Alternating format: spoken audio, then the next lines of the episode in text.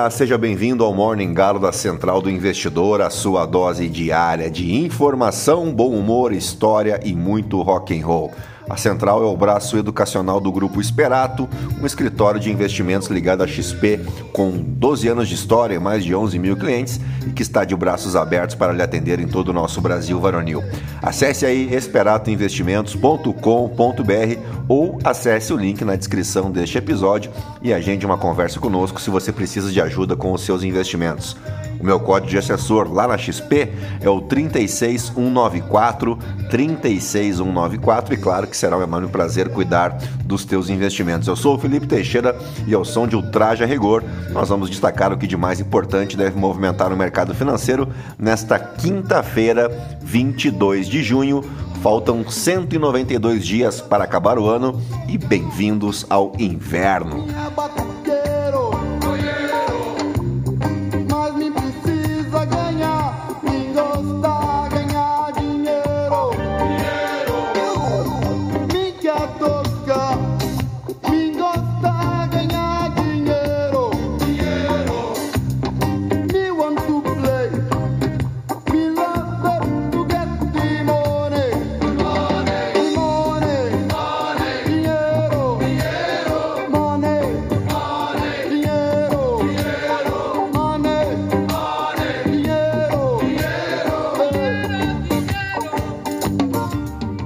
Muito bem, são 5 horas e 14 minutos, 13 graus aqui em São Paulo. Hoje é dia do orquidófilo, que é a pessoa que admira e coleciona orquídeas, mas que cultiva e planta apenas pelo prazer, né, como hobby mesmo, o que é diferente do orquidicultor, que é aquele que cultiva orquídeas para fins comerciais, o famoso capitalista, né? Também é dia do aeroviário, que é o camarada, o companheiro o trabalhador, o proleta que, não sendo aeronauta, exerce funções em empresas de transporte aéreo. A galera que trabalha no setor de aviação, mas em terra. Já o aeronauta é o profissional habilitado pelo Ministério da Aeronáutica e que trabalha dentro de aeronaves, né, os pilotos, copilotos e comissários. Feriado municipal hoje pela fundação da cidade de Santarém, lá no Pará. E essa aqui eu não podia deixar, deixar passar, né? Porque é o terceiro município mais populoso do estado do Pará, mas muito mais do que isso, né? Além de ser um principal centro urbano, financeiro, comercial e cultural do oeste do Pará. Mas o melhor vem agora, porque quem nasce em Santarém é santareno, santarena ou mocorongo. Originalmente, o termo mocorongo designava então quem nasce, quem nasce né, em Santarém e o significado tem raízes na cultura indígena, como gente humilde e receptiva, ao contrário do sentido pejorativo que adquiriu em outras regiões do país, pelo menos lá no Rio Grande do Sul, mocorongo é um cara meio bocó, né, meio tapado, meio boca aberta. Então, um abraço aí a todos os mocorongos e mocorongas que nos ouvem. Por fim, aí hoje é dia do Mundial do Fusca, o Fusquinha, o Fusqueta, que tem uma história bem bacana aí ligada ao Ferdinand Porsche, ao nazismo e até a Ford. Por que não, né? Mas com o tempo urge, né? Eu perdi um tempão aí com a história do Mocorongo. Se você quiser saber mais detalhes sobre a história do Fusca, que é bem bacana, tá? Uh, tem um destaque lá no meu Instagram, no Felipe ST. Pode ir lá na, na seção de destaques e dar uma olhadinha lá. E agora sim, depois de embevecer vocês com tanto conhecimento, vamos direto ao que interessa. Mas antes, se você quiser aí me seguir no Instagram, então fica aí o Felipe ST. Aproveite para seguir a gente aqui no Spotify e nos avaliar com as 5 estrelas, tá bom? É isso aí, gentalha, gentalha, gentalha. Ao som de The Black Cross, vamos operar.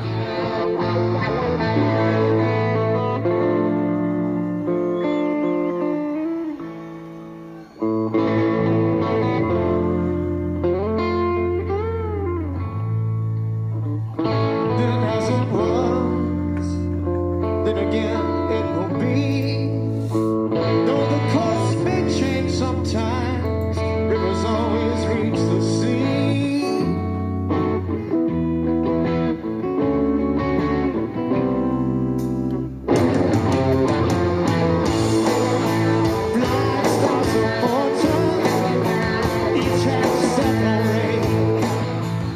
Bem, vamos em frente, mas só para deixar claro, né? É o The Black Cross tocando um clássico aí do Led Zeppelin, Ten Years Gone. Bom, as ações asiáticas encerraram a quinta-feira em queda, exceção ao índice KOSPI da Coreia do Sul, com os futuros em Wall Street operando igualmente no terreno negativo antes de uma série de decisões de políticas monetárias que vão do Reino Unido à Noruega e Suíça, onde estão previstos novos aumentos nas taxas de juros. Os investidores estão repensando o ânimo otimista desencadeado pela pausa na taxa do Federal Reserve na semana passada, depois que o seu presidente Jerome Powell destacou a necessidade de domar a inflação durante seu relatório semestral ao Congresso norte-americano. Powell alertou que taxas mais altas são necessárias e mais dois aumentos de taxas esse ano são, abre aspas, um bom palpite. Enquanto os rendimentos dos títulos do Tesouro Americano com prazos mais curtos aumentaram, a perspectiva de uma política mais rígida alimentou as preocupações em torno de uma recessão econômica, levando à inversão de um segmento-chave da curva de rendimentos, né, de curto e longo prazo, a um ponto percentual pela primeira vez desde março. Os sinais hawkish do Fed precedem as reuniões de política monetária desta quinta-feira na Inglaterra, Suíça e Noruega, onde provavelmente resultarão em mais aumentos nas taxas de juros.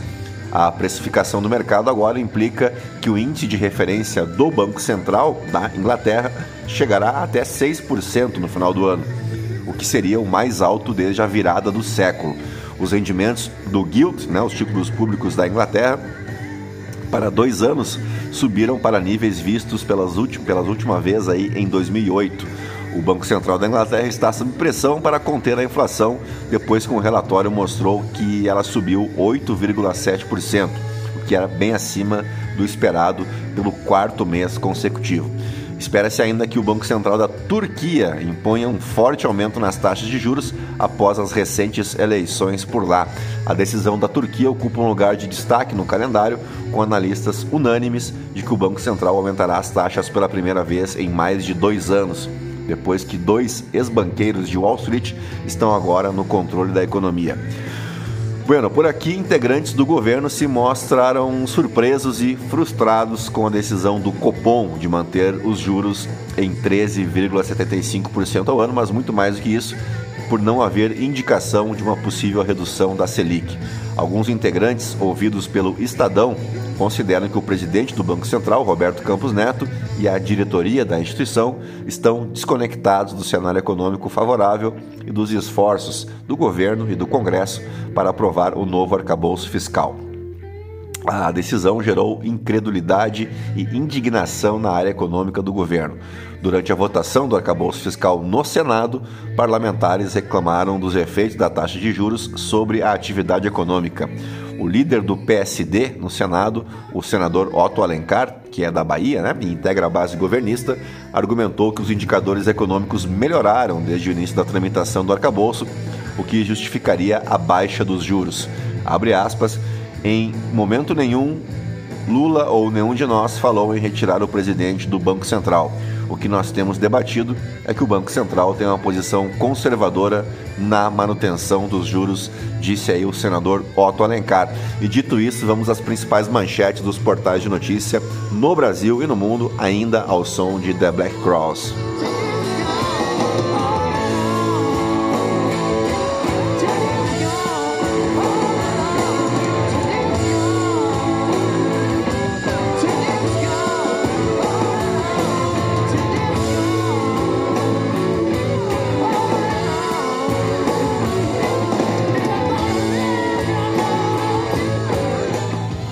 Muito bem, começamos pelo Estadão. Ministros de julgamento no TSE já pediram impeachment de Bolsonaro e deram parecer pró-Dilma. Conheça o plenário do TSE como será julgamento que pode deixar Bolsonaro inelegível.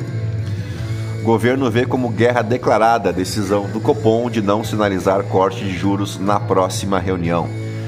Zanin foi aprovado e só se sabe que tende a ser voto certo a favor de Lula no STF, a coluna da Eliane Cantanhede advogado de Lula, é aprovado para o STF como um dos, com um dos menores placares entre os atuais ministros.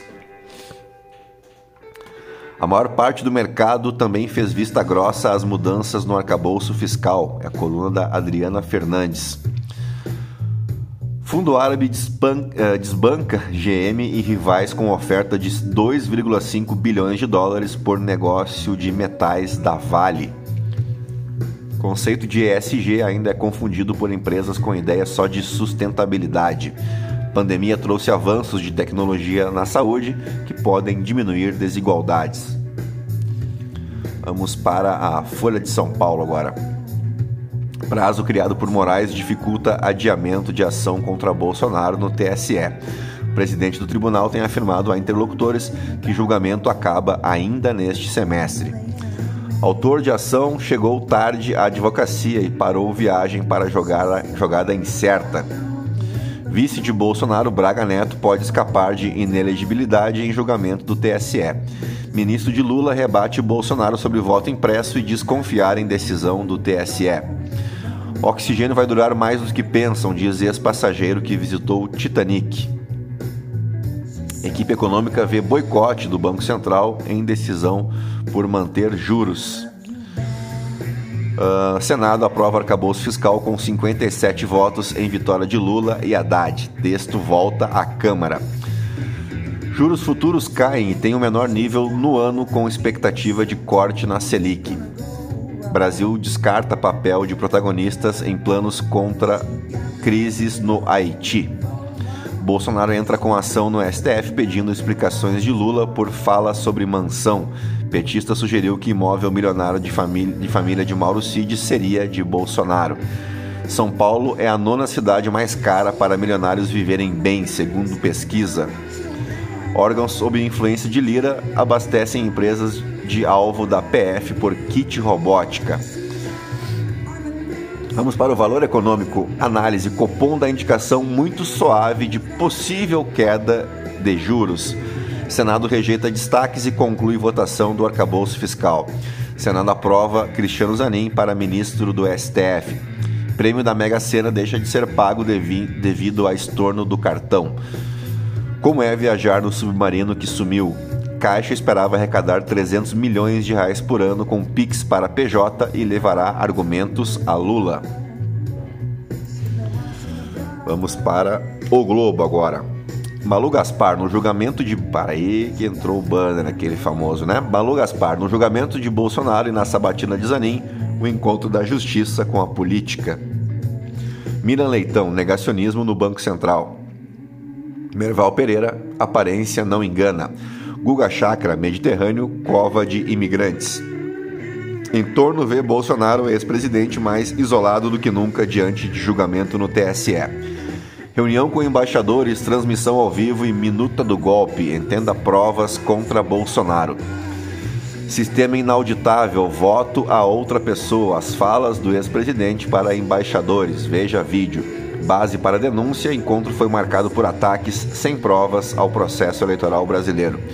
Bolsonaro julgado no TSE saiba qual será a estratégia de defesa do ex-presidente.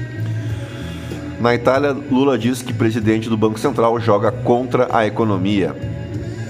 Lula, termos europeus para acordo União Europeia-Mercosul são inaceitáveis. O que levou Cristiano Zanin ao STF? Entenda em seis pontos. Bom, a gente sabe né, o que levou ele ao STF é o companheirismo com o atual presidente, o que, diga-se de passagem, é uma vergonha, né? Com o Zanin confirmado, saiba quem está na corrida pela próxima vaga na corte. Retirada de ciência pode deixar 10 bilhões de reais fora do limite de gastos. Vamos de Poder 360. Senado aprova Cristiano Zanin para ministros do STF com 58 votos. Olha essa aqui. Zé, é, Zeca Dirceu reúne Lira, governo e Centrão em festa. É uma festa mesmo, né? Copom ignora pressão e mantém Selic pela sétima reunião seguida. O governo consegue espaço de ao menos 32 bilhões de reais no marco fiscal. Senado adia sabatina de indicados de Lula ao Banco Central. Zelensky e Putin acham que vão ganhar, diz Lula sobre guerra. Papa está com a energia de quem tem 30 anos, diz Lula. empresário anuncia condomínio Bolsonaro Beach, no Rio Grande do Norte. Que beleza. Zanin encontra, encontrará Rosa Weber para iniciar tratativas da posse. Nada a me arrepender, diz Bolsonaro sobre reunião com embaixadores. Aliás, o que mentiu o Bolsonaro nessa entrevista ontem não tá no gibi, né? Impressionante, é um vício assim que ele não consegue deixar de lado, né? Por 58 votos a 18, Senado aprova indicações de Zanin para STF. Copom mantém taxa básica de juros, a Selic, em 13,75% ao ano. Os parabéns de Flávio Bolsonaro a Cristiano Zanin. Senado aprova texto do marco fiscal sem fundo constitucional e Fundeb. Marcos Duval se licencia e deixa a CPI do 8 de janeiro após passar mal. Planalto de Bolsonaro pressionou para que PF ligasse facada ao PCC. Uh... Ah, Bolsonaro estará longe de Brasília quando o TSE começar seu julgamento. Foragido, blogueiro da bomba no aeroporto é intimado a depor por edital. Barroso arquiva pedido para suspender inquérito contra ex-assessor de Lira. Ah, vamos para o The New York Times. Empresas chinesas de computação em nuvem preocupam os Estados Unidos. Vamos para o The Washington Post. A visita de Modi aos Estados Unidos envia um grande sinal, embora silencioso, para a China. Vamos de Financial Times. Fluxo de gás da Rússia através da Ucrânia pode parar no próximo ano, diz Kiev. Vamos para os aniversariantes do dia. O 22 de junho marca o aniversário de Hermeto Pascoal, compositor, arranjador e multi-instrumentista brasileiro. Ele que toca acordeão, flauta, piano, saxofone e diversos outros instrumentos musicais ou não, né? O veinho tira som até de papel de bala. É uma figura significativa na história da música brasileira, sendo reconhecido principalmente por suas habilidades em orquestração e improvisação, além de ser produtor musical e colaborador de diversos álbuns nacionais e internacionais. Conhecido como O Bruxo, não é o Ronaldinho Gaúcho, não, é o Hermeto Pascoal. Ele frequentemente faz música com objetos não convencionais, como bules, brinquedos infantis, etc e tal. E eu, assim, com a devida venha, né, com todo respeito, acho chato pra caramba, né? Mas com certeza não é chata pra caramba.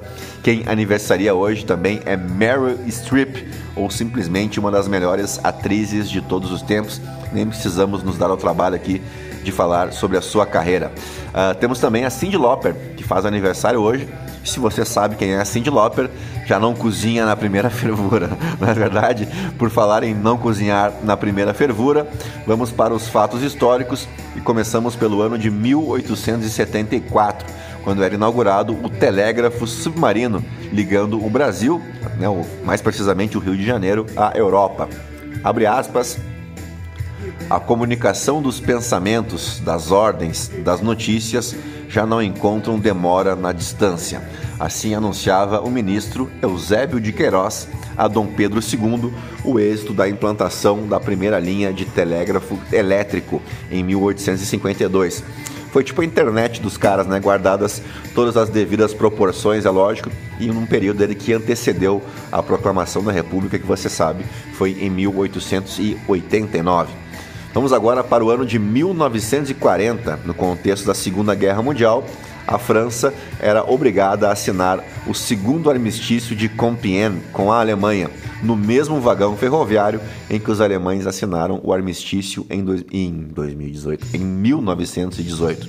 Tem também lá, já que falei dos destaques no meu Instagram, lá no Felipe Underline ST, também tem um story sobre a libertação da França, tá? Como não cabe, tá lá, liberte da França que é, que é inclusive é comemorado em 19 de agosto. Então pode conferir lá que a história também é bem interessante. Vamos para o ano seguinte, 1941, quando a Alemanha nazista invadia a União Soviética na Operação Barbarossa nome dado à invasão da União Soviética pelas forças nazistas no contexto da Segunda Guerra Mundial, iniciada então em um 22 de junho de 1941, foi simplesmente a maior operação militar da história em termos de forças envolvidas. O objetivo principal da Alemanha era conquistar vastos territórios soviéticos, enfraquecer o Exército Vermelho e eliminar a ameaça comunista. A operação foi planejada para ser uma ofensiva rápida e decisiva, porém encontrou resistência ferrenha por parte do Exército Vermelho e da população soviética. Apesar de obterem avanços significativos no início, os nazistas enfrentaram dificuldades devido ao tamanho do território, à resistência soviética e às condições climáticas adversas. O rigoroso inverno russo desgastou as tropas alemãs, prejudicando seu avanço. A Operação Barbarossa marcou um ponto de virada na Segunda Guerra, com a Alemanha perdendo sua vantagem inicial. A resistência soviética às condições adversas desgastaram consideravelmente as forças nazistas, contribuindo para a derrota final da Alemanha na guerra. A operação teve um impacto significativo na Segunda Guerra, afetando profundamente os rumos futuros do conflito. Ainda no contexto da Segunda Guerra, o 22 de junho, olha como a data é importante. Uh, come uh, começava não, tinha fim a batalha de Okinawa. Só que hoje realmente faltou tempo para tanta coisa boa, né, para a gente recordar. Afinal de contas, essa é a ideia, né? Mas teríamos ainda uh, o ano de 1622, a vitória portuguesa na batalha de Macau durante a Guerra Luso-Holandesa. Mas isso é papo para um outro Morning Galo. Vou ficando por aqui, agradecendo mais uma vez a audiência e a paciência de todos vocês convidando mais uma vez a me seguir lá no Instagram, no Felipe_ST, também em deixar o teu coraçãozinho aí no Spotify, avaliar a gente com as cinco estrelas para ajudar a gente a seguir produzindo esse conteúdo, tá bom? Um grande abraço, um bom dia para vocês, bons negócios. Fiquem na companhia de The Black Case e eu volto amanhã. Tchau, fui.